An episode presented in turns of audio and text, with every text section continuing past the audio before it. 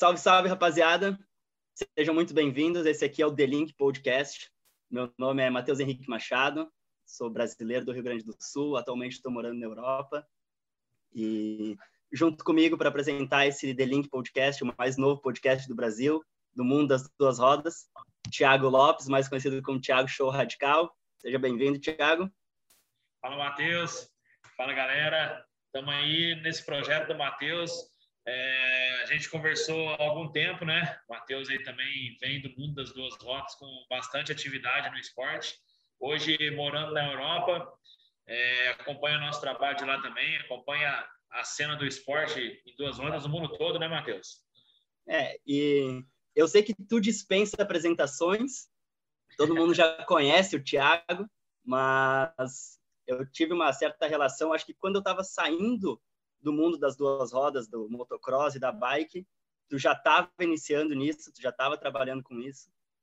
Então, eu tive um contato ali, acho que até 2007 com motocross e era pequeno, meu nível não era tão bom assim, eu, mas eu gostava, estava envolvido, vem de família. E aí depois de um tempo eu entrei na bike e o mundo das duas rodas nunca mais saiu da minha veia, do, da paixão, então tem uma relação bem boa aqui na Europa. Devido ao que aconteceu no último ano, para falar a minha verdade, eu fiquei bem de fora do que aconteceu por aqui, não consegui acompanhar nenhum evento do Mundial, nem nada, mas espero que esse ano as coisas melhorem um pouco e a gente consiga fazer essa conexão aí, o, o link Brasil-Europa e trazer algumas notícias direto dos bastidores daqui. É, eu fico bastante feliz aí, até aproveitar a oportunidade agora que a galera está conhecendo o The Link aí, conhecendo o teu projeto, agradecer o convite de estar aqui do teu lado, trocando ideia e botando esse teu projeto em prática. A uh, galera aí, os fãs do site Show Radical, do nosso, do nosso trabalho de mídia, ah, faz um podcast, faz um podcast, até não sei se você chegou a acompanhar as transmissões do AMA que eu fiz no Instagram, trocando uhum. ideia com a galera ali, e era bastante zoeiro, então a galera gosta muito assim de. É, eu acho que assim, e, e, eu senti muito isso em você também, quando a gente se falou a primeira vez, falei, cara, o cara conversa tipo eu, entende do esporte tipo eu, gosta tipo eu, então assim, eu acho que, porque fazer um podcast sozinho é impossível, né? A não ser que você seja um, um baita mentor, assim, que tenha, né? É, mas eu acho que o interessante é, é a conversa. E a galera falava, oh, tem que fazer um podcast do Show Radical. Só que, assim como eu te falei, é, eu acho que fazer tudo que, que o mundo digital oferece hoje, tipo, uma empresa só, uma mídia só, um responsável só, é praticamente impossível. Se abastecer tudo, que é YouTube, é rede social, no nosso caso, que é a principal ferramenta é o site, que é onde a gente se dedica o tempo todo, é uma galera, já é uma equipe hoje, né, cuidando, porque eu sozinho já, já saiu do, da minha mão, e aí, é, podcast, podcast aí se apareceu com o The Link e falou que queria botar esse projeto em prática, né? Me ofereceu espaço de do seu lado aí. Então, agora eu quero saber é, quem que você já se apresentou, né? Já falou sua experiência com o esporte, mas é, da onde surgiu essa ideia aí de, de botar o The Link no ar? Então, cara, eu vou quando me veio o Thiago na cabeça, me veio o show radical na cabeça, é porque tu faz justamente essa união do mundo das duas rodas, unindo o motocross, o supercross, o enduro, o freestyle. Tu envolve todas as modalidades relacionadas à moto e tu também faz a cobertura do XC, do XCO, do downhill, do dirt. Tu faz essa ligação da moto e da bike. E... É, eu vi do BMX, eu vi do BMX Racing. É? Quando tu era é, mais. Não, antes não, sei, não sei se eu te contei, mas assim, o meu início foi no bicicross. Tanto que. Não sabia. Não sei se, não sei se você já deve ter ouvido falar do Andinho, o Anderson Souza, que está nos uh -huh. Estados Unidos. Uh -huh. Ele é meu conterrâneo, a bem dizer, a história do show radical começa no ah, início da carreira do Andinho no bicicross. Então, assim, eu fazia bicicross porque a minha família, assim, a gente nunca foi pobre, de passar fome, assim, mas uhum. a gente era bem humilde, não tinha condição, por exemplo, do meu pai me dar uma moto. É, nem uhum. uma moto velha, usada, meu pai não tinha condição. Então, é, eu lembro que uma vez ele falou, ele me deu uma bike, A gente parcelou a bike seis vezes, ele me deu a primeira uhum. parcela da bike de presente, falou: as outras cinco eu vou te arrumar um, emprego, um emprego e você vai pagar. E foi assim que eu comecei no bicicross. Então, assim, como todo moleque brasileiro, né? Sobe em cima da bike para imitar a moto. Uhum. Então, assim, eu sempre fui apaixonado por moto, mas a, a, meu, a minha entrada no esporte de duas rodas foi na bike. E, e aí, eu nem foi sei. Assim que, que, começou tudo. E, e, eu nem sei como que começou, na verdade, a minha, porque quando eu tento puxar na memória, eu não consigo lembrar. O meu pai vai ficar todo. Né? Caso, é eu comecei na moto. É. Começou na moto e migrou para bike. O meu pai vai ficar todo orgulhoso de ouvir esse podcast, provavelmente, porque a minha primeira moto, eu acho que aquela moto tinha um motor de liquidificador ou um motor de motosserra. e ele fez uma enjambração, ele fez lá. Era tipo um motor de mobilete. Então ela meio que tinha que pegar no tranco e tal. Era uma moto feita em casa. Meu pai que fez era, ela inteira. Era, era, aquela moto assim que se quebrasse, era só desmontar a enceradeira que tinha É, tipo isso. tipo isso. E meu pai é meio MacGyver, assim, se tu der para ele duas, três coisas, ele transforma na moto.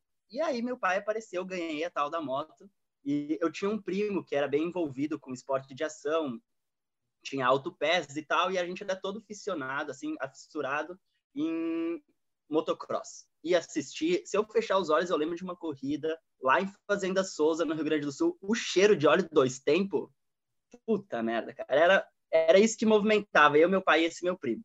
Uhum. Então, a gente gostava muito de assistir as corridas. E por algum motivo, quando eu era pequeno, provavelmente eu pedi pro meu pai uma moto. E eu acho que ele me deu essa primeira, eu devia ter uns 6, 7 anos. E aí tá, beleza, comecei a andar, andava aqui, andava ali, mas só por brincadeira. E aí chegou um dia que, putz, essa moto aqui não tá mais dando, não, não vai funcionar. E ele me deu uma KX 65, acho que era 97 ou 98. Nossa, alegria, brilhou os olhos. Caralho, Kawasaki. Putz, comecei a andar. E aí eu só brincava. Não mais de identificador, de peça de identificador, nem nada. Não, aí ficou mais difícil. Agora ficou mais difícil. Aí precisava pegar uma, uma motosserra, uma roçadeira para pegar é, as partes. Foi subindo o nível da peça, né? e aí eu comecei a andar, assim, só por diversão. E aí, na pista que eu treinava, uh, em Caxias do Sul, era a pista do Samuca, bem interior da cidade lá, e o pessoal ia para as competições e treinava lá. E aí chegou um final de semana, esse final de semana tem veloterra, tu quer ir correr? Eu te levo. Putz, brilhou, será? Vamos. Fui, corri, um desastre, choveu, barro, caiu uns 50 tons mais ou menos. Mas beleza. Depois que eu entrei nas corridas, aí eu não consegui mais sair. Tipo, era todo final de semana, corrida, corrida, corrida, corrida, corrida. E aí, tipo, o nível foi aumentando um pouco, treinava bastante, meu pai investia bastante tempo em mim. E aí chegou, acho que foi 2007, que foi meu último ano. Aí eu tava correndo o Campeonato Gaúcho de Veloterra, o regional ali da região serrana, e eu corria o motocross da região serrana e algumas etapas do gaúcho motocross. E aí, naquele ano, eu estava muito mal na escola. Eu não lembro exatamente que série eu estava, mas eu estava muito mal na escola. Meu pai falou, olha, se tu quer continuar andando de moto, tu tem que manter mas os você, estudos. Você esqueceu só de explicar uma coisa pro teu pai. Para um piloto de motocross estar tá indo bem na moto, ele sempre tem que estar tá mal na escola. Se o cara vai bem na escola, muito provavelmente ele vai estar mal na moto. Mas, o pai tem que saber fazer essa escolha. É, é, esse que era o problema. Esposa, eu falo com a minha esposa, meu menininho tem 10 meses, né? E eu já estou preparando ah. ela, porque assim, a família toda também tá movendo o moleque para andar de moto. Eu falei, ó, tem, tem, certas coisas que a gente vai ter simplesmente que aceitar. Escola não combina com, com moto. cara, ó, é impossível você pegar um moleque top na moto, top na escola. Uhum. É como o Cairoli, por exemplo. Não dá para o cara ser bonito e bom de moto. O cara muito bom é feio. Então... É, no caso dele, é bem, essa comparação é perfeita, porque o talento é. que aquele cara tem, o potencial que ele tem, é o que ele tem faltando do outro lado. Né? É, então, assim, é, é, as brincadeiras que a gente faz desde que a gente entra no esporte e começa a praticar, né? Aí você vê um menino bonitinho, todo. Aí não consegue pular, não consegue ser, porque não combina. É, é, é, o, o, então era o meu caso. Está explicado, então.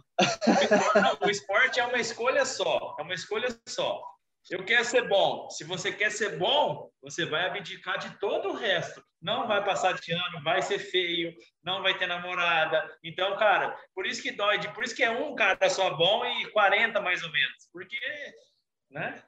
Mas tem, não tem o, o, até esse é um ponto que é até interessante da gente comentar, porque um dos um dos pilares do The Link Podcast, uma das coisas que a gente conversou nos bastidores aqui da nossa ideia, é justamente trazer um pouco assim. A gente vai trazer, obviamente, sobre o Supercross, vai trazer alguns convidados aqui que são atletas, que são pilotos, são mecânicos, mas a gente investigar, digamos assim, ou a gente procurar entender como que é a vida por detrás do capacete, né? Como que é a vida real desse cara.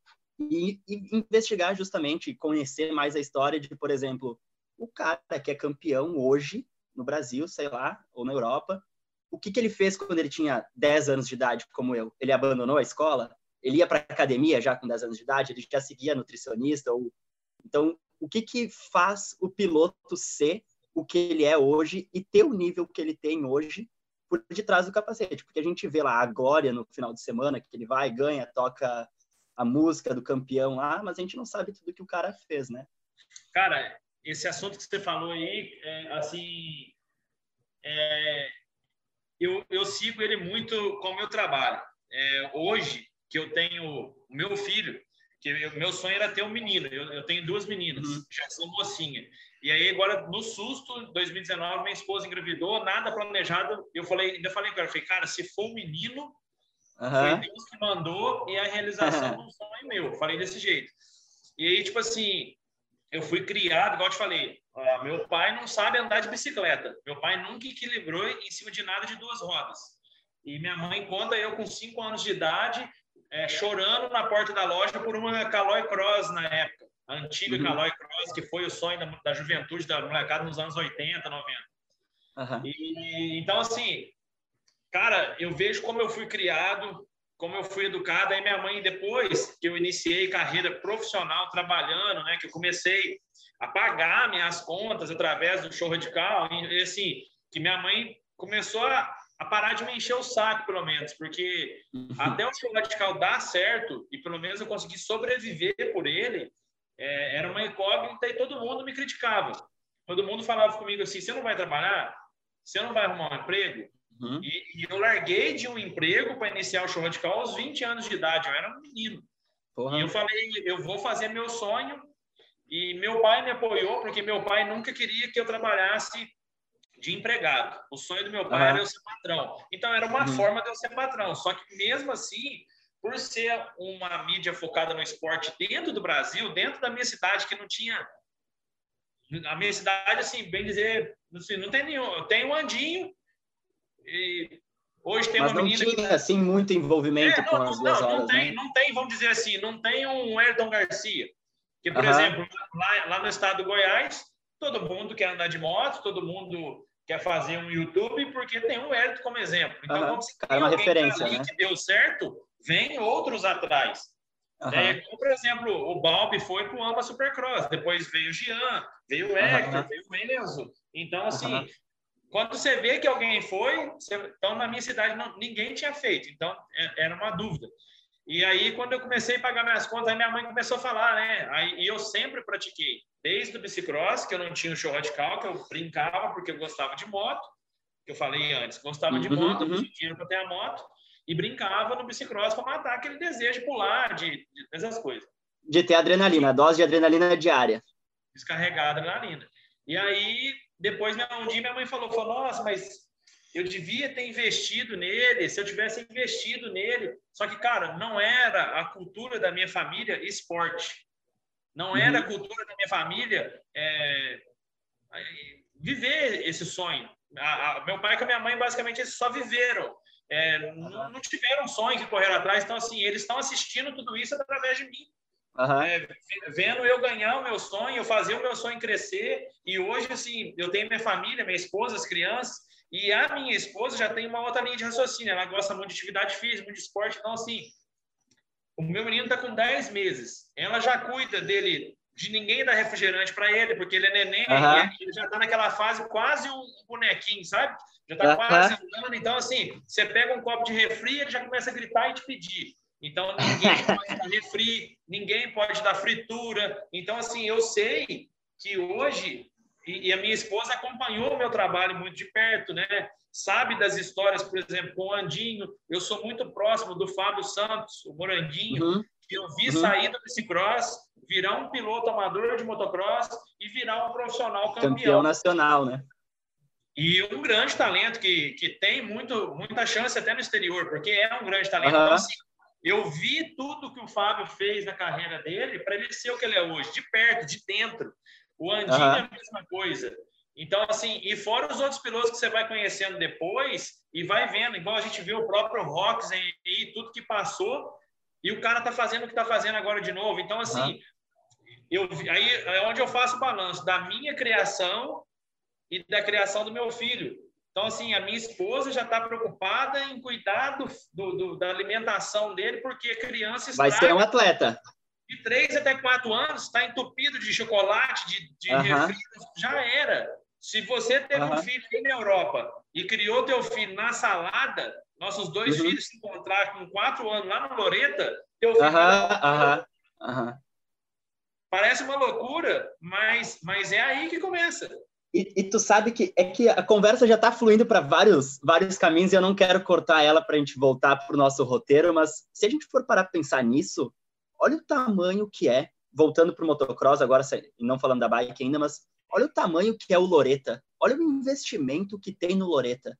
Eu digo atleta, se a gente pegar o, o filho do, do Henry, como é que é o nome dele? O filho do Doug Henry?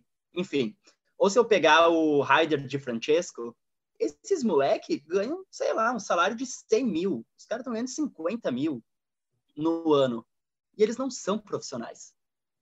Então, olha todo o investimento por detrás para transformar esse cara no próximo Roxen, no próximo Tomac. Então, mas, mas qual é será que é o sacrifício? Qual será que é o sacrifício que esse moleque está fazendo, abandonando escola, uh, não vai ir para a faculdade, não não tem uma alimentação, não vai comer um McDonald's se quiser, porque tem que seguir a dieta. Mas, cara, tudo que acontece é, é, para lá, né? Eu tive, eu tive nos Estados Unidos no início da pandemia, no mês de maio de 2020. Uhum. Eu cheguei e fechou as fronteiras. Eu tive com o Kaique e o Kevin Depinho. São dois molequinhos, filho de brasileiro, nascido uhum. lá nos Estados falar. Unidos. Nascido lá. E, cara, são dois talentos nato. O pai deles, o Kleber, tá investindo pra caceta, tá abdicando os moleques de tudo. Então, assim, cara, só vai dar Roxen quem tem um pai retardado. só, é, só, porque, por exemplo, vamos ver a história do próprio Enzo. Eu já vi muita gente criticar o Léo, que o Léo judiou, que o Léo puxou da conta, mas olha o cara que ele fez. Uhum. O Enzo, Olha onde ele está hoje, né? Não, o Enzo só não é um cara ali de fábrica e está nos top 3 porque não é americano. Uhum. Entendeu? Porque tem todo esse contratempo. Vai para o Brasil, pandemia fecha a fronteira, tem que passar pelo México, tem que fazer não sei o quê. Então, tipo assim, o cara tem. Aí você imagina o Austin Faulkner. Ele mora dentro dos Estados Unidos, ele é contratado pela Kawasaki desde pequenininho, ele está tranquilo. Que BO que ele tem que preocupar? Uhum. Aí você pega o Enzo, que é um top 5. Até o momento ele é um top 5. Ele foi top 5 no final do, do, ano passado. Cara, o cara tem que voltar para o Brasil, tem que operar no Brasil, recuperar no Brasil, ir para o México, fazer quarentena. Porque o apoio é diferente, né? Entrar para lá. Aí a equipe não é mais. Então, tipo assim, o atleta que o pai do Enzo fez, ele é um top 3 de ano na Supercross. Só que por ser brasileiro e por ter todas essas barreiras que nós temos, ele não está lá ainda, ainda, é, entendeu? Porque é, são os privilégios, digamos assim, que quem está lá tem. O Enzo tem que trabalhar dez vezes mais, cinco vezes mais do que eles que estão lá, né? E sem contar, sem contar que igual aqui, nasce um moleque aqui, vamos supor, nasceu meu filho. A primeira coisa que o vô dá é uma bola. Uhum. Lá nos Estados Unidos, nasceu o moleque. Primeira coisa, o pai dá uma mini moto e uhum. a, biquinha, a biquinha elétrica. Igual eu já peguei uma. Aí eu peguei para o meu filho uma 50, uma pré-bike, uma bike elétrica, ele tinha três meses. A família, você é retardado, não. Você é tá retardado. Você é retardado, o moleque não vai andar. Você vai ficar servindo de mordedor, porque ele vai engatinhar, vai ficar mordendo os. Cara, se você ver a reação do meu moleque hoje com as bikes, com as motos, porque se você vê a reação dele hoje, por quê? Porque ele vê, ele vê a bike e vê a moto todo santo dia. Entendeu? Todo dia ele olha para a bike, olha para a moto, é onde que desperta o desejo. A, a, molecada que vê bola desde criança quer ser jogador de futebol. O que, que eu estou fazendo? Thiago, deixa ah. só vou dar um pause aqui num segundo. Desculpa que eu vou ter que dar um pause aqui, que eu recebi uma mensagem que os meus minutos iniciais aqui eles acabaram. Eu vou dar um pause aqui, a gente já volta, continuando. Segura Fechou? a fala de onde a gente estava, que a gente já volta. Sem, Fechou, sem demorou. Voltamos, vai lá. Então, Matheusão, é, igual a gente vê aqui no Brasil, é, moleque nasce já ganha uma bola de futebol. E enquanto que lá fora, os filhos dos pilotos, mesmo assim, nem rela em bola, em outro brinquedo, é uhum. desde pequeno, só motinha. E a galera até comenta muito comigo que eu, que eu fui meio doidão, que eu já trouxe uma bike, uma pré-bike com motor elétrica, que é aquela que, que tem nos Estados Unidos agora, que eu Desde uhum. o dia que eu vi, eu vi que foi feito para já lançar o piloto tipo um ano de idade. Aí, com, antes dele nascer, a gente já tinha uma pré-bike, depois eu trouxe a pré-bike elétrica, depois eu trouxe as 50 cilindradas. Então, ele tem uma de cada. Aí, a, principalmente a minha família aqui, a família da minha esposa, não, mas você é louco, o menino tem três meses, você vai fazer questão de coisa. Eu falei, cara, com três meses você não vai fazer o quarto do bebê, você não põe um ursinho, você não põe uma bolinha, você não põe né, os brinquedinhos uhum. ali. Cara, é a mente do moleque. O, Já vai entrando, né? Não, o quarto dele a, é todo decorado de motocross, de moto, tem, tem é, cara, e, e, ele, a primeira palavra dele, a primeira palavra dele foi teteta, que é bicicleta. Quando chegou a bicicletinha elétrica que eu trouxe, e eu falei para ele, a bicicleta. Ele tinha sete para oito meses, ele repetiu, teteta. E hoje ele chama a moto e a bicicleta de teta. Então ele fica teta, teta, teta. A gente sabe que é a moto e a bicicleta. Cara, assim, virou uma paixão e despertou nele. A gente já, a gente já. Uma hora eu vou fazer, vou tentar até botar ele num, num próximo episódio do podcast aí para galera sentir a vibe dele. Uhum. Eu faço eu faço os stories dele, a galera responde pirando. Ai faz barulho de moto. Ai dele não ser piloto. Ai dele. Faz barulho de Ai dois tempos. Faz barulho de quatro tempos. É igual eu falei, cara. É, desde quando nasceu, que nasceu, eu falei, meu, é, se não for para ser, não vou insistir, porque isso machuca demais o pai apaixonado.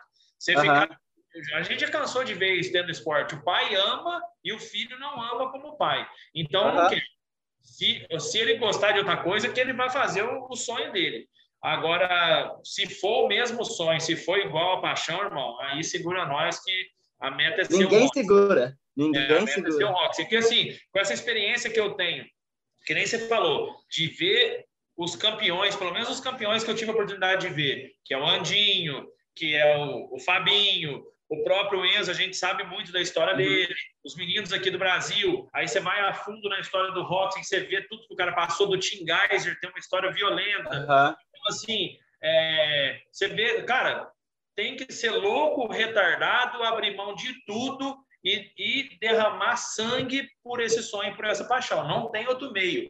É igual o Zezé de Camargo e Luciano fazia. Ele queria que o filho dele fosse cantor. Já assistiu o filme? Que ele quebra o, uhum ele joga na garganta do menino, o menino faz o menino engolir, que ele tinha na ideia dele que o ovo cru afinava as cordas tá vocais. Uhum. Isso é coisa de retardado, mas o cara fez o Zezé de Camargo e Luciano. É. O que é, o é problema, assim. O problema dessa, dessa, dessa forma de pensar, assim, no meu, no meu ponto de vista, é assim: se o, isso acontece e ele vira o cantor que ele virou, ou se o, a criança vai lá e vira o campeão, poxa, o pai é retardado, mas olha o que aconteceu, valeu todo o esforço.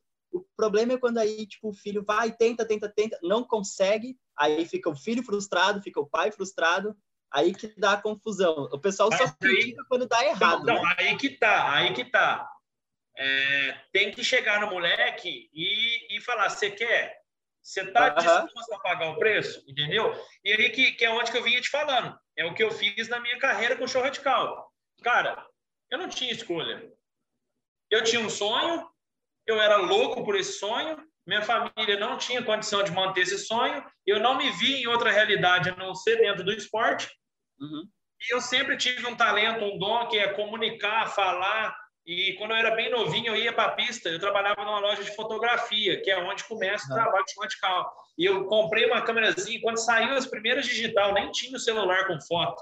Eu ia para a pista e ficava tirando foto. Ia lá para a empresa que eu trabalhava, imprimia as fotos. E no outro final de semana eu voltava para a pista e vendia as fotos para a galera. Uhum. Aí foi nessa daí que o pai do Andinho falou para mim, falou, velho, você tem um dom, cara, você tem um talento, que massa. você tem que investir Não sabia que era talento. assim, eu ia te perguntar isso. Que massa. É, ele falou, você tem que investir nesse teu talento. E aí foi onde eu comecei a... Aí dali foi surgindo o Show Radical. Eu tenho até um vídeo que está no YouTube, que é Show Radical 10 anos. Que eu juntei toda a galera que fez parte da trajetória dos primeiros 10 anos do Show Radical e cada um deu seu, seu depoimento. Aí tem o pai do Andinho, tem um Andinho que conta a história do show radical completa, sabe? Desde lá de trás, desde o começo. Então, foi basicamente isso. Eu vim do bicicross, é, não tinha como ter a moto. Do bicicross, eu conheci o Andinho com o pai dele. E o pai dele é um verdadeiro retardado, é o verdadeiro pai do Zezé de Camargo Luciano. Você tem noção, cara, o Andinho tinha de 12 para 13 anos. O pai dele era obeso, muito pesado. O pai dele ia numa mountain bike passava uma câmera de ar na cintura, nas costas dele, pegava Nossa. a câmera de ar, punha na cintura do Andinho e mandava o Andinho sprintar a BMX, arrastando o pai, que devia pesar uns 140 quilos, na mountain bike e ainda apertava os freios para ficar mais pesada a carga, aquela câmera de ar esticava e o filho Caralho. puxava o pai para treinar a perna. Uhum. Uhum. E aí, tá, beleza, foi lá, deu resultado ele é, ele é louco, ele é retardado, como tu disse, mas funcionou. Olha, tipo, tudo que o filho alcançou. E Sim. é louco se a gente for para pensar nisso, porque o meu pai nunca botou pressão nenhuma em mim. Aí tá, beleza, tinha esse, esse lance da escola, eu parei de correr porque eu tava muito mal na escola, e aí era bem na época de transição da 65 para 85, aí eu já não tava mais me identificando direito com a moto, tava, eu, era, eu sempre fui muito pequeno, e sempre fui muito magro, então a 85 era muito selvagem para mim. E aí meu pai, quando eu falei, olha, eu não tô, não tá fluindo com 85, e meu pai falou, aí tu não tá fluindo na escola, a gente parou. Aí, beleza, ficou, acho, acho que eu fiquei uns dois anos, três anos sem fazer nada, assim, de esporte. E aí eu descobri o downhill através do, não sei se tu conhece, é o William Bortoloso, todo mundo conhece ele como gringo no, no downhill. Ele era meu vizinho, ele andava de bike, ele tinha uma pista de bike perto da casa dele. E aí eu fui, me encantei pelo downhill e entrei no downhill. E aí no downhill, como eu já entrei um pouco mais mais maduro e já tinha tido aquela bagagem de competição na moto, cara, quando eu entrei no downhill e eu comecei para as competições, meu pai nunca botou pressão em mim, mas eu botei a pressão em mim de tipo, eu quero, eu quero ganhar, eu quero chegar lá, eu quero fazer isso, eu quero fazer aquilo. E aí é muito louco se a gente para para pensar. O pai tá errado quando uh, bota pressão demais. Mas aí, no meu caso, meu pai nunca botou pressão e eu automaticamente botei a pressão em mim. Então, sim, tipo, sim. não tem receita mágica, né? Não tem fórmula mágica. Mas, cara, Mas... eu, sou, eu sou assim, igual eu tô te falando. Eu vi grandes coisas acontecerem do zero. Eu vi quem não era nada virar o cara. Uhum. Eu vi todos os dias desses caras passando, eu junto, e o que, que esses caras estavam fazendo.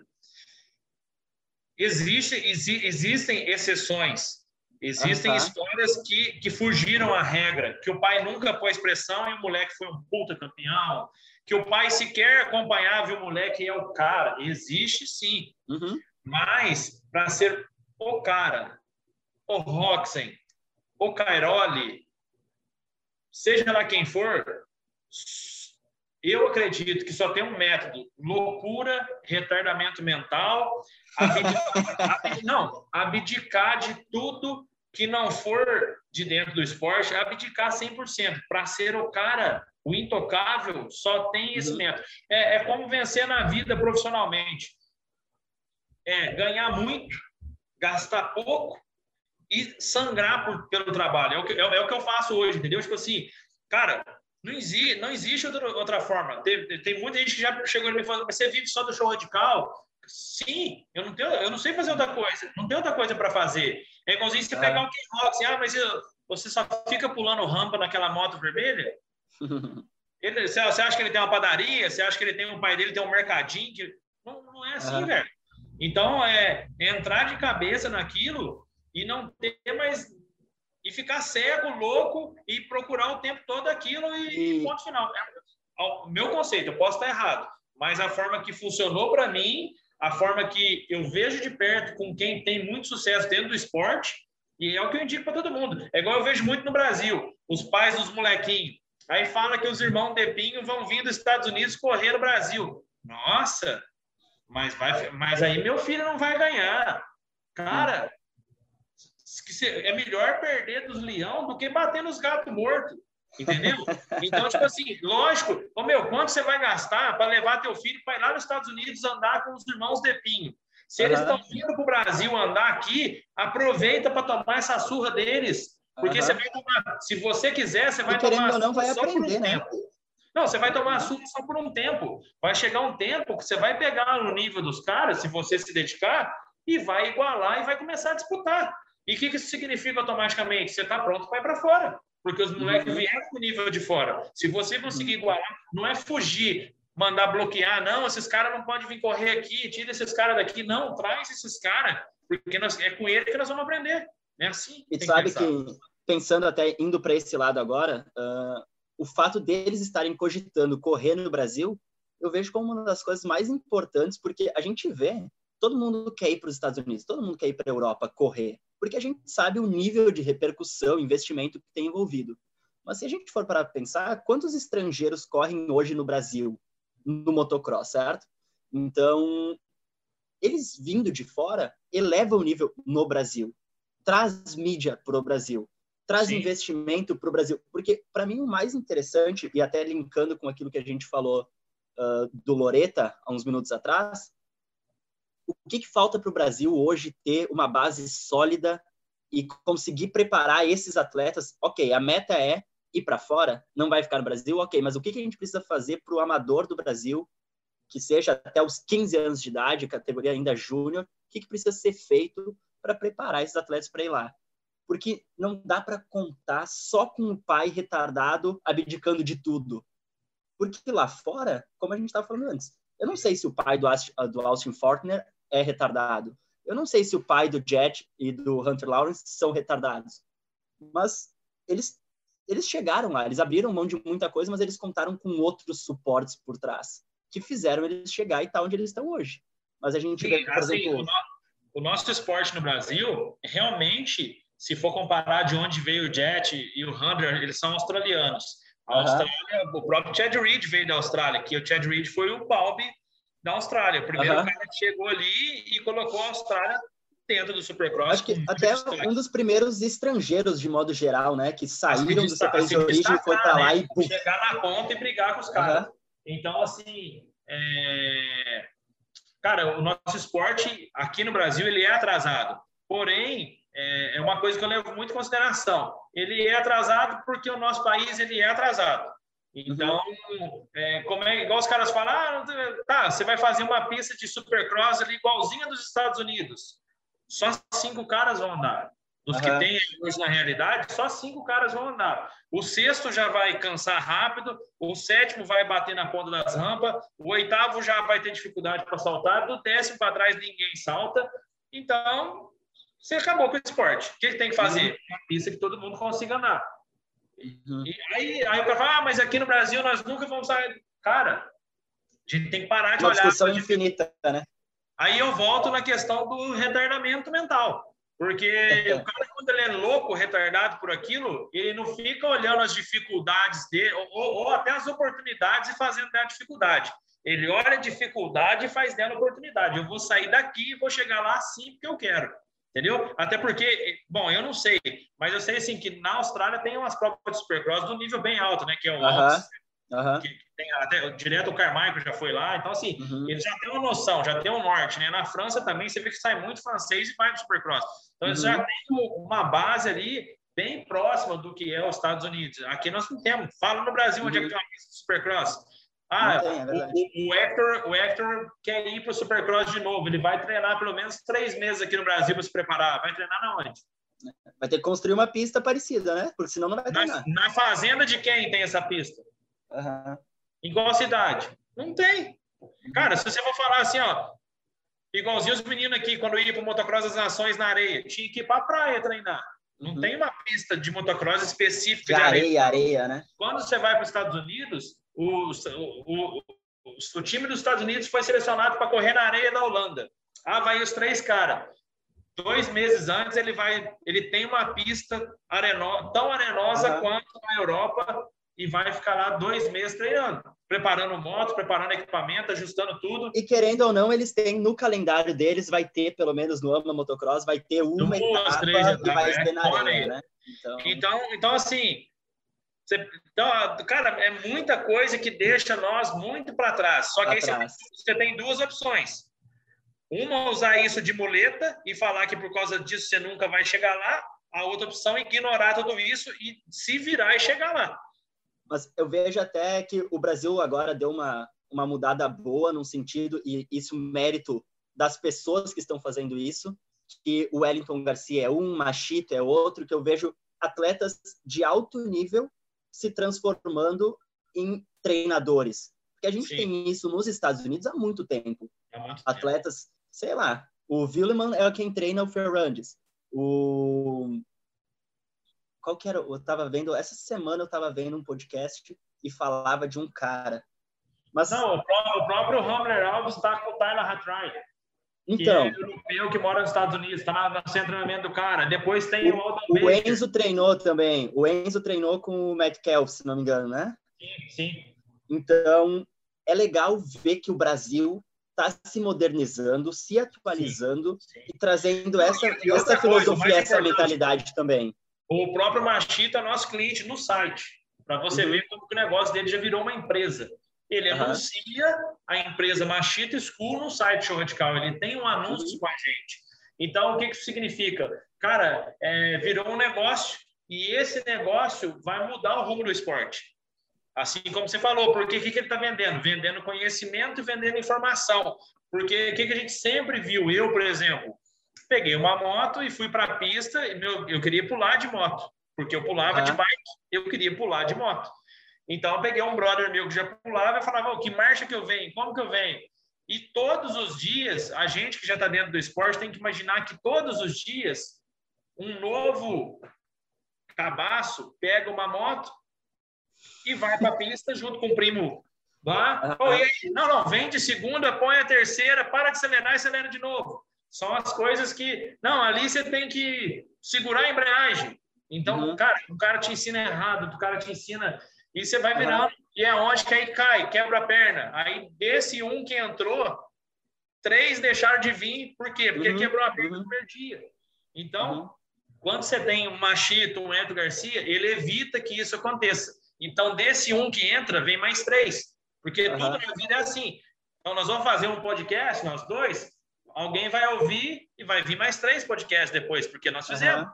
Então, uhum. tudo na vida é assim. Você faz, que nem eu te falei, na minha cidade não tinha ninguém com a força que a gente tem hoje no cenário do off-road nacional. Provavelmente, para trás de mim vai vir alguém. Então, é, é, sempre assim. Então, é, é, é onde está o filtro do esporte, que esses caras fazem a diferença. A gente não pode deixar a galera chegar, se matar e sair. A galera tem que chegar, uhum. aprender, evoluir, crescer e continuar. Entendeu? Lógico que tombo, acidentes vão acontecer, mesmo você muito bem preparado. Mas se chegar já se quebrando, é onde o esporte não cresce. Então, Machito, o Elton Garcia, o Leandro Silva também está fazendo uhum. trabalho massa, o Rigor Rico no Enduro, que eu acho que em todas as vertentes do off-road é importante. Já vi o Cadeira dando clínica de downhill. Uhum. Uhum. Então, tipo assim, em todas as modalidades de duas rodas, é, em tudo na vida, se a gente tivesse aqui um professor de podcast falando, não, não gravem assim, façam assado, a gente iniciaria esse podcast muito melhor. Diferente. A gente vai aprender errando, né? Então, acho que tudo na vida tem que ter um mentor. E esses caras, que nem você falou, nos Estados Unidos tem décadas que isso uhum. acontece. Tem muito e mais aqui, bagagem, né? Aqui também já tem muito tempo que tem essa galera, mas eu acho que agora com a força da internet, isso está se popularizando, né? Tá, tá... Hoje o cara já não compra mais só uma moto, um capacete, uma bota. Ele compra também uma caminhonete, já procura um treinador, já procura uma escola, procura uma pista que tenha um treinador para ele frequentar lá. Enfim, uhum. tá mudando, devagarinho, tá mudando os rumos do esporte no Brasil. A, a, a, tendência é que isso aumente o nível, eleve o nível e que mais Enzos surjam, mais Lucas Dunca, mais, mais atletas de alto nível que podem ir para fora caso queiram, né? Porque a gente vê até trazendo agora um pouco para o mundo da bike, uh, quando eu andava de bike, não se tinha muito essa visão também de tipo vamos andar fora do Brasil. Porque o nível fora do Brasil, eu, e eu falo da bike mais no, no downhill, né? Que era onde eu competia. Mas eu lembro que quando eu estava terminando ali a minha participação, quando eu parei, que se não me engano foi 2012, meu último ano, nesse mesmo ano que eu estava competindo na categoria de acesso para elite, na júnior, eu competia com Lucas de Borba, uh, o Silvio Félix, o, Mate, uh, o Alisson Mate, Roger Vieira e acho que tinha o, o, Diogo, que era do Rio Grande do Sul, comigo. A gente era uns, uns seis, sete, assim, andando, estava encabeçando o ranking. Hoje, esse o Roger Vieira, que encabeçava esse, esse grupo, já foi campeão pan-americano e ele largou tudo no Brasil para vir morar na Europa. Ele mora no Reino Unido e ele está competindo no cenário mundial, na cena internacional, há alguns anos. E ele foi, no meu Posso estar falando uma bobagem, mas eu não lembro de ninguém ter feito isso antes no downhill. Então eu não sei que frutos isso vai render para a cena, mas eu acredito que muitos. Porque Sim. é interessante ter uma pessoa fazendo isso, acaba descobrindo. De voltar, acaba de voltar nisso que eu falei. Um faz. Uh -huh, exatamente, exatamente. Então, o que, que vai acontecer? Se esse cara fez, os outros vão olhar e falar assim, peraí, o Roger fez, ele estava aqui com a gente, tal, tal. Entendeu? Então, assim, com certeza vai abrir portas, né? E uma coisa que eu acho muito interessante, cara, você falando aí me veio na cabeça, você parou de andar de moto em 2007 e você parou uhum. de andar de downhill em 2012. Uhum. estamos em 2021 e você está criando um podcast sobre moto e bike. É o que eu sempre falo para a galera, cara. Hoje, atualmente, tudo que eu estou passando na minha vida pessoal, eu estou tendo pouquíssimo tempo para andar de moto eu uhum. tenho conseguido matar essa minha vontade fazendo mountain bike. Eu tô com uma bike, eu pego. Uhum. Na, na, bike eu me sinto no motocross, inclusive. Vai pulando um galho, pula uma pedra, pula um buraco e, e pedala e vê a natureza, que eu gosto muito também de uhum. porque é uma das coisas que o downhill, o motocross, a, a trilha de bike, a trilha de moto te oferece. E eu tava aqui raciocinando, falei, cara, como que esse esporte é, né, velho? Eu vejo hoje muito tiozinho, cara, que faz 20 anos que não sobe numa moto e acompanha uhum. o sobrinho, o filho, é, o irmão, vai no furgão, viaja o Brasil inteiro. Ah, cê, que eu converso muito com essa galera nos boxes. Uhum. Você tá andando? Não. A última moto que eu andei foi a WXT. Lá. eu falei, tá, não, mas desde lá eu acompanho eles em todas as corridas. Cara, uhum. é um negócio que é depois que o bichinho te morde, que cai na tua veia. Cara, você parou de andar de moto em 2007. Você conhece as histórias do Jet e do Hunter uh -huh. que estão se destacando agora, 2021. Uh -huh. Então, uh -huh. o que significa? Você não, você não perdeu o link hora nenhuma. Então, e até o ano que eu tava, quando eu corria de moto, uh, eu corria contra o Enzo, porque eu sou do Rio Grande do Sul. O Enzo andava de 50, eu vi o Enzo começando ali com 3, 4 anos e já dava para ver que ele tinha muito potencial, porque eu lembro que eu tomei pau para ele, eu de 65, ele de 50 numa corrida lá. E eu saí do motocross, eu comecei na bike, eu saí da bike e eu ainda tô querendo estar envolvido com a moto e com a bike, porque é difícil de explicar para quem não é do meio, mas por algum motivo é muito fascinante. É. é. ah, o cara só tá pulando de moto, o cara tá descendo um barranco de bike, o cara tá subindo um morro de bike é isso, cara, mas só vai entender quando tu estiver envolvido e estiver fazendo também, porque senão não tem como. E, cara, e é igual, é igual eu falo aqui com a galera. É... Eu nunca fui bom, nunca fui rápido, mas assim, sempre fui divertido. Meu rolê sempre foi divertido, tanto de moto quanto de bike. Eu sempre eu tenho muita facilidade com salto, eu sempre pulei rampa no bicicross, mas nunca consegui ser rápido em nada, rápido, tocada rápido. Não, uhum. nunca fui.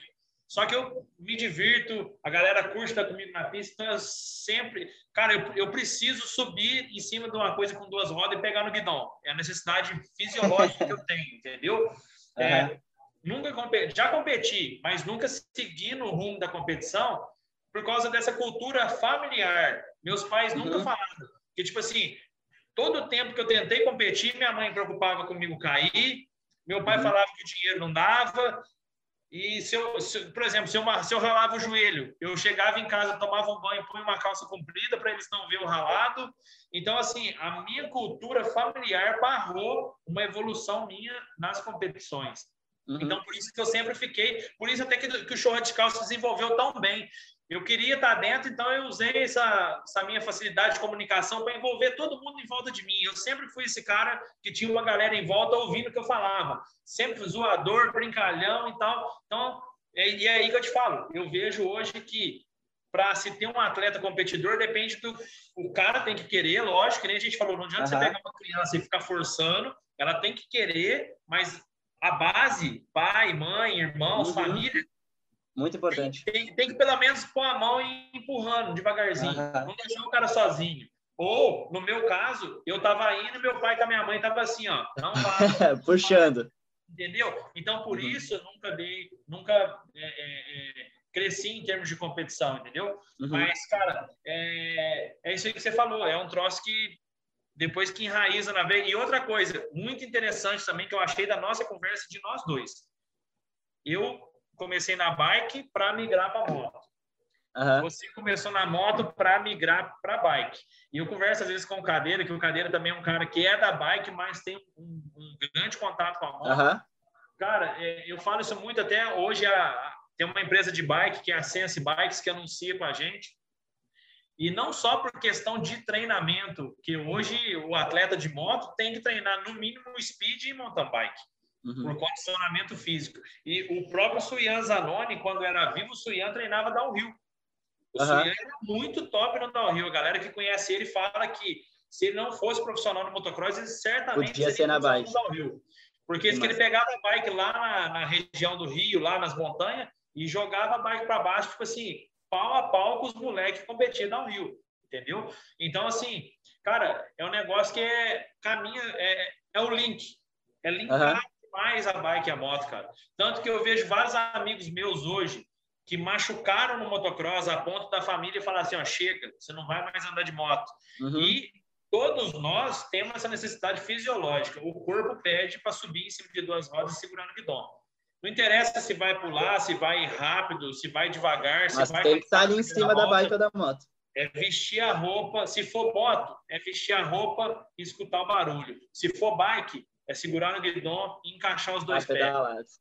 Então, tipo assim, é um negócio que o corpo pede. Então, eu vejo muitos caras pararem no motocross e migrarem no mountain bike, que é onde uhum. você tem contato com a terra, com a natureza, e, e, e fazer. Então, cara, um é válvula de escape do outro. O, o uhum. próprio Wallace Miranda, direto ele me uhum. liga, velho, sabe de uma, de uma rondinha aí para vender? Eu tô, quero, preciso dar uma moto para me treinar motocross. Cara.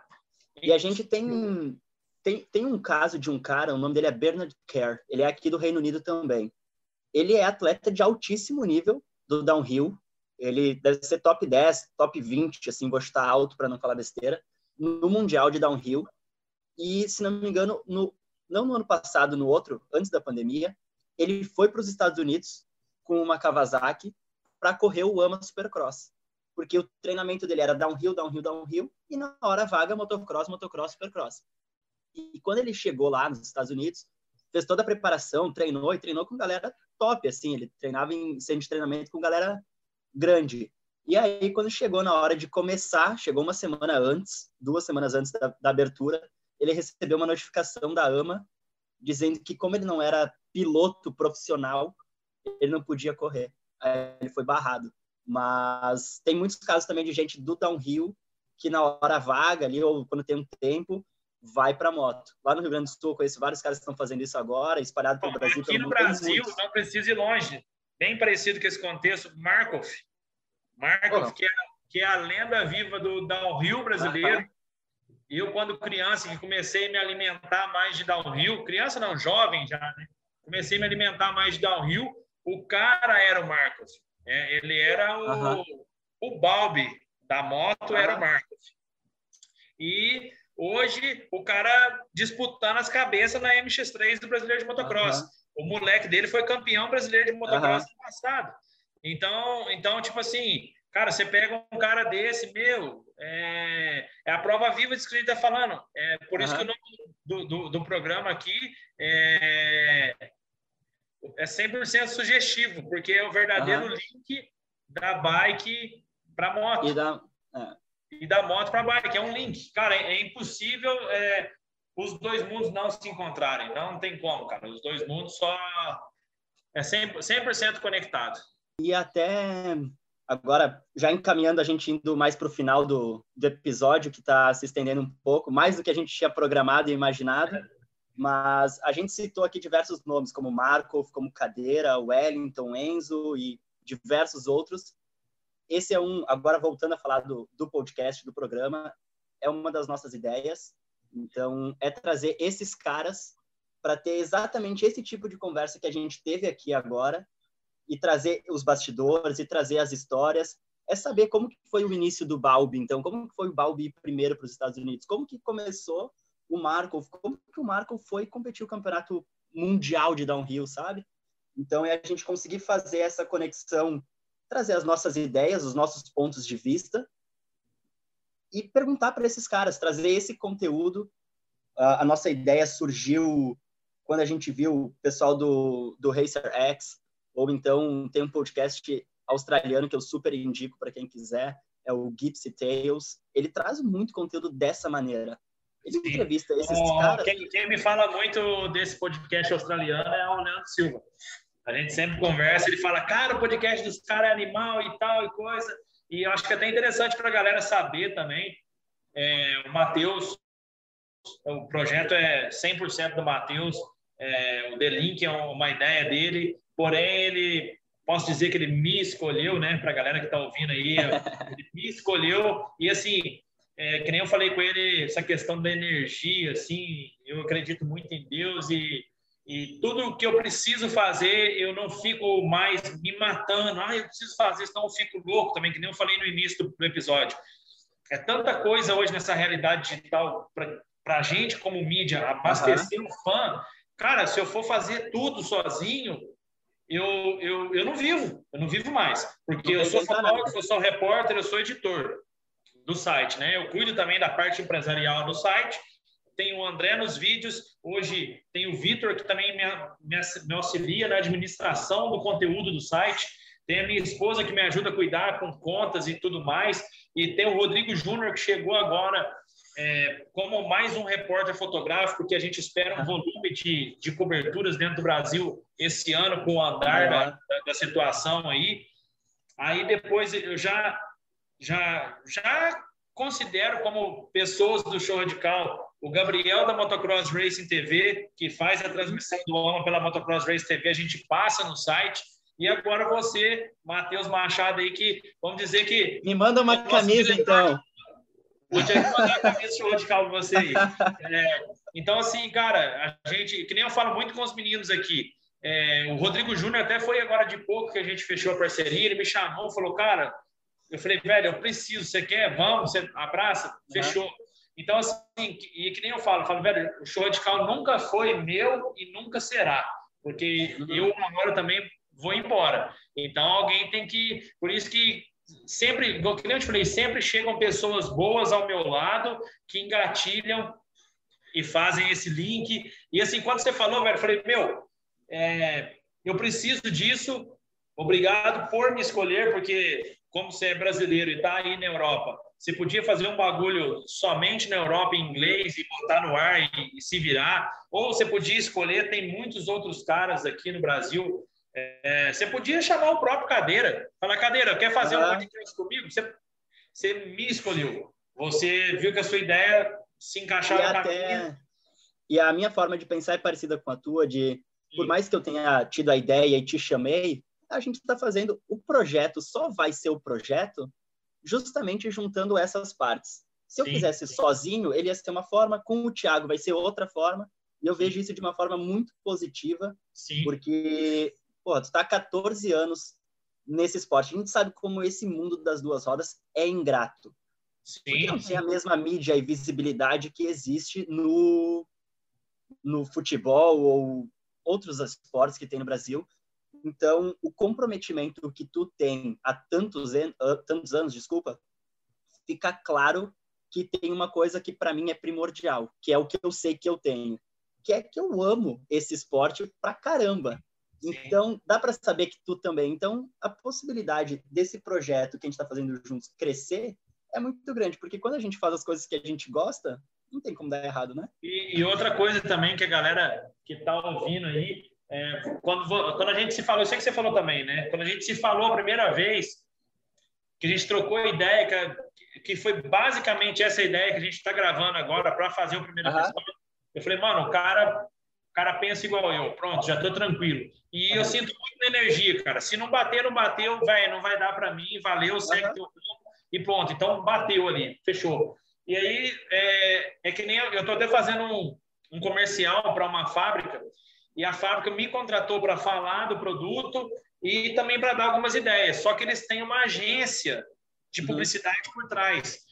E os caras da agência são cru, não sabe nem que lado fica o manicoto da embreagem. Entendeu? E aí, só que o que, que eu fiz, velho? Primeira coisa que eu penso, eu preciso respeitar a agência. Mesmo uhum. que eles não entendam do esporte, eles têm uma visão do que eles vão entregar para a marca. Uhum. Então, assim, não adianta eu querer dar uma de bonzão, que eu sei tudo, eu entendo tudo de off-road, tem que ser assim, porque, cara, os caras, senão não precisava dos caras, os caras fechavam direto comigo, entendeu? Uhum. Então, eu uhum. tenho que respeitar o projeto e o pensamento dos caras, e foi a mesma coisa com você. Então, quando você me pôs suas ideias, primeira coisa que eu pensei, o projeto é do cara, lógico que, assim como o Show Radical, eu te falei, para mim você já é do Show Radical hoje. Então, assim, a gente vai se unindo e vai ficando uma coisa conjunta, mas eu, para mim, eu tenho sempre que respeitar o que você quer no seu projeto. E quando você me falou, falou, cara, eu não quero entrevistas, não quero pergunta-resposta, pergunta-resposta. Eu quero que seja um papo que role naturalmente. E você me uhum. mandou um script do primeiro episódio. E eu, uhum. antes de gravar, a gente se falou. Eu falei, cara, é, vamos fazer tantos minutos com isso. Cara, saiu tudo fora de tudo que a gente pensou. Porém, a gente falou tudo que precisava ser falado, uhum. porém desorganizado, que era inicialmente a sua ideia. Então, uhum. cara, agora chegando no final aí do, desse episódio de apresentação, né, que nem você falou, a gente quer trazer aqui o Balbi, a gente quer trazer o Markov, a gente quer trazer o Cadeira, o Elton Garcia, se possível, depois no final da temporada, o Enzo, é, trazer os grandes, os grandes ídolos que a gente tem aí no Brasil, né? e de repente com esse link com você na Europa, a gente tentar viabilizar alguma coisa internacional também. Uhum. Então, assim, é, cara, animal, te agradecer, te dar os parabéns, né? É, e eu acho que agora esperar, tomara que a galera tenha curtido, né? E deixar as Vai curtir, sério que sim. Então, até só antes da gente finalizar, uh, a gente está pensando em lançar como se fossem por temporadas, então acredito que esse episódio a gente está gravando hoje, até fazer as edições. A gente já vai começar a fazer a gravação com os nossos convidados e a gente pretende fazer esse lançamento nos próximos dias e a gente vai fazer esses lançamentos nas plataformas Spotify, YouTube, vai ter no Apple Podcast também, e também, com certeza, dentro do site do Show Radical. Então, Thiago, mais uma vez, muito obrigado pelo teu tempo, que eu sei que tu é um cara que respira motocross e bike, e é difícil de ter um tempinho, e que bom que a gente está conseguindo unir as nossas ideias para fazer esse projeto acontecer. E eu acho que em breve a gente já disponibiliza esse episódio online e os próximos vêm na sequência. Eu vou, só para lembrar aqui, é, como o negócio da. Voltando lá no meio do podcast, né? Como o negócio da dedicação. Você está na. Quantas horas são aí na Irlanda agora? Agora são quatro, quatro e três. Quatro e três. Para mim, aqui é uma da tarde, né? E a gente iniciou ao meio-dia. Eu fui sair de casa cedo hoje, tudo horário encaixado. Eu tive que levar minha filha no médico às 10, às 11 eu já vim para o escritório para resolver umas coisas que tinha horário para as 11, para já ficar aqui para meio-dia tá com você. Eu saí de casa cedo, minha esposa, você, você não vai vir almoçar? Eu falei, não. Ela falou, mas você não vai almoçar? Eu falei, não. Ela falou, o que, que você vai fazer? Eu falei, como alguma coisa na rua. Ah, mas você não vai vir ficar comigo? Eu falei, não. Por quê? Porque estou indo gravar o podcast. E ela falou comigo assim: você essa semana agora, você precisa gravar um podcast, você não pode ficar é, para trás, as coisas estão girando. Eu falei, aí eu contei a nossa história, a nossa conversa, eu falei, uhum. nossa, que bom. E aí ela falou comigo, você sempre fala, né, que quando você precisa, as coisas acontecem. Eu falei, pois é, esse menino, é, o Matheus, ele apareceu assim, me convidou e eu acho que é porque tem que ser. Então, é, não tô, não tô vitimizando, porque para mim, tô só mostrando para a galera que tem um ideal, que tem uma coisa que quer buscar. Eu acredito que você também, você tem trabalho aí, uhum. você tem compromissos profissionais na Irlanda, você tem que sobreviver. Uhum você está deixando tudo de lado para separar mais de uma hora do seu tempo para fazer isso uhum. e ainda vai ter que editar depois. Tem mais então, essa parte.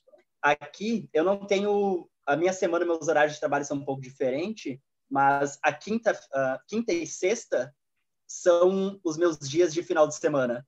Sim. Eu estou usando o meu final de semana para fazer isso também, porque não acaba não sendo um trabalho ou grande problema para mim, porque eu estou aproveitando para falar com um cara que eu admiro, um cara super envolvido com as coisas que eu gosto. Cara, se eu puder ficar trocando ideia durante três horas sobre motocross e downhill, não é trabalho para mim, tá tudo certo, eu vou continuar aqui.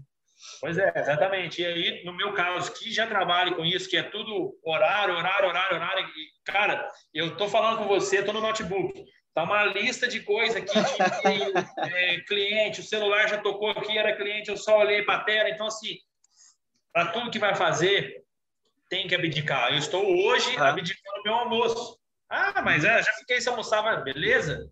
Só que para alcançar os seus sonhos e na hora que o The Link crescer e virar um grande podcast, a gente vai saber todos os esforços que a gente fez para chegar lá. Então, assim, aproveitei para voltar nisso daí, né? Que como a gente teve que, que organizar e também, Matheus, já para encerrar, te agradecer, cara. É, que, nem, que nem eu falo de todos os meninos que, que fazem parte. Nós somos uma equipe.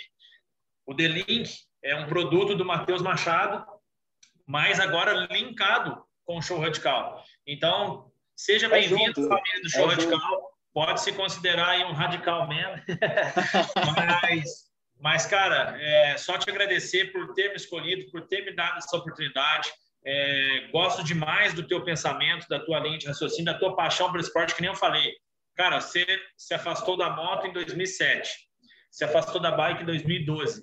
Em 2021, você está iniciando um projeto de comunicação sobre os, as duas modalidades na internet para o mundo ah. todo. Você está na Europa, eu estou no Brasil. Só isso já dá amplitude da nossa dimensão. Então, é, agradecer do tanto que a gente quer que esse esporte cresça. A gente gosta tanto desse esporte que a gente quer que ele cresça nessa dimensão, que quebre barreiras, que quebre fronteiras e que a gente consiga fazer ele crescer e se espalhar e divulgar. E só tem, só tem progresso na minha mente. Então, eu acredito que a gente vai conseguir fazer isso que a gente quer, unindo essa nossa paixão em comum. E eu quero te agradecer, fico muito honrado com, com todas essas tuas palavras, ainda mais vindo de ti, um cara que está envolvido com o esporte há tanto tempo, né? Cara, então é isso. É agradecimento também daqui, é igual. É, porque, putz, cara, né, você está aí correndo atrás da sua vida, das, das, suas particularidades e dedicar esse tempo e me convidar me dar essa, essa oportunidade de fazer parte do teu projeto é só agradecimento. Para a galera de casa, conforme a gente já falou, agora é aguardar, porque o Matheus já tem um, um, um projeto, né, Matheus? Já uhum. tem uma, uma linha de raciocínio, a gente vai falar com, com os próximos convidados. Eu, por mim, cara, já achei. Eu, eu surpreendi com o que a gente fez aqui hoje. Foi animal, foi, animal, foi muito massa. Que bom, fico feliz é, porque para mim também foi. É, e agora é esperar os próximos, os próximos episódios, aí, as próximas oportunidades e devagarzinho ir abastecendo a galera com mais links.